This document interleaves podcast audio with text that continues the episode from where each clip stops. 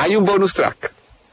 Una fuente cercana a la presidencia de la República asegura que la semana pasada estuvo a punto de producirse un encuentro entre el, expresidente Iván Duque y el presidente Gustavo Petro. El primero que tendrían desde el 7 de agosto, cuando se vieron en la puerta de la Casa de Nariño, uno entrando y otro saliendo.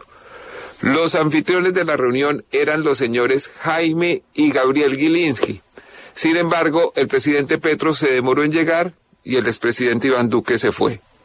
Finalmente Petro llegó muy tarde y se quedó departiendo largamente con los señores Gilinski. Eso sucedió la noche del miércoles.